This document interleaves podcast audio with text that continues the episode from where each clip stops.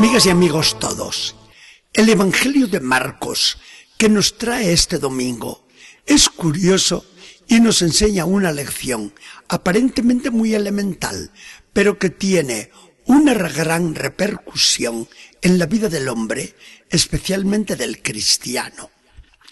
Todo empieza por culpa de los mismos escribas y fariseos, maestros de Israel, cuyas prácticas religiosas, rigurosas, infantiles y hasta ridículas muchas veces, inventadas por ellos mismos o recibidas de sus antepasados, todas esas prácticas religiosas chocaban con la libertad sana, ecuánime y seria que Jesús practicaba con sus discípulos.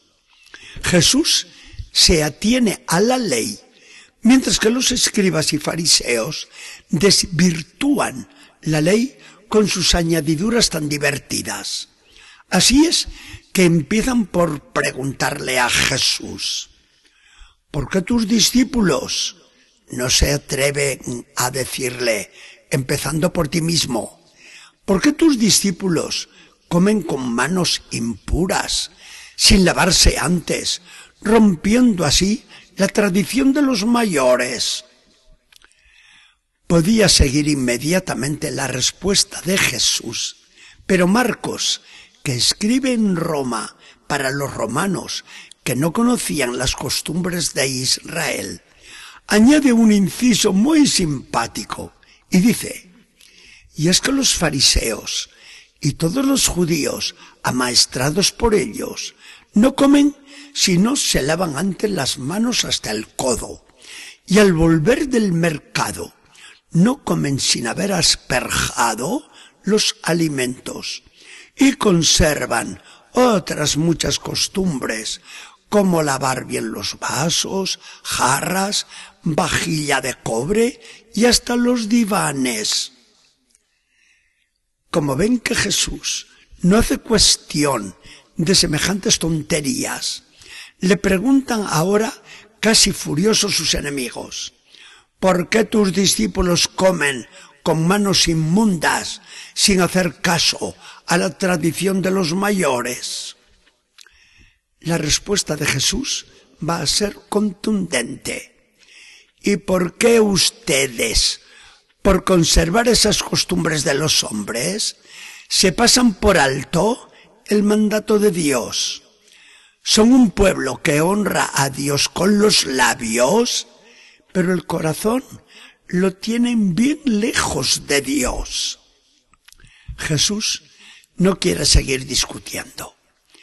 Prefiere volverse a los discípulos y a la gente sencilla que le rodea para enseñarles una verdad muy profunda. A ver si me entienden todos bien. Nada de lo que entra en el hombre lo hace malo, sino lo que sale del hombre lo mancha y lo hace malo de verdad. Porque, a ver, ¿dónde nacen las cosas malas que hacen los hombres? ¿Nacen dentro o fuera del hombre? ¿No es verdad que dentro?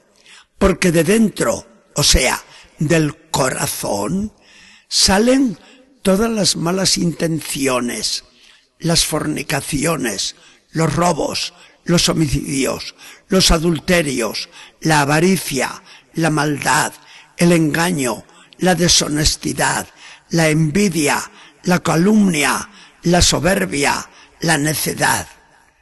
¿De dónde salen todas estas acciones sino del corazón? Todos estos actos malos y no el comer sin lavarse las manos, son los que manchan de verdad a una persona. Jesús no había estudiado psicología en ninguna universidad, pero Jesús, el formador del corazón del hombre y observador muy atento siempre, ganaba en profundidad psicológica a cualquier profesor. Efectivamente, podemos considerar cada acción que hacemos como una criatura que nace de nosotros. La hemos concebido en nuestra mente y gestado en nuestro corazón. Le hemos dado mil vueltas antes de llevarla a la práctica. Hemos mirado los pros y los contras. Realizarla es como darla a luz. Nace la criatura que nosotros hemos concebido voluntariamente. Entonces viene la sinceridad con nosotros mismos. Es una acción buena. Ha tenido una gestación muy feliz dentro de nuestra cabeza y de nuestro corazón. Es una acción mala. Ha tenido, por desgracia, también una gestación muy larga. Por lo mismo, somos responsables de nuestras acciones, de las buenas como de las malas. Es muy cierto, aquel principio de psicología y de moral aplicado a los males que una persona comete y de los cuales nos habla Jesús en este Evangelio tan grave. Porque dice, nadie se hace malo de repente.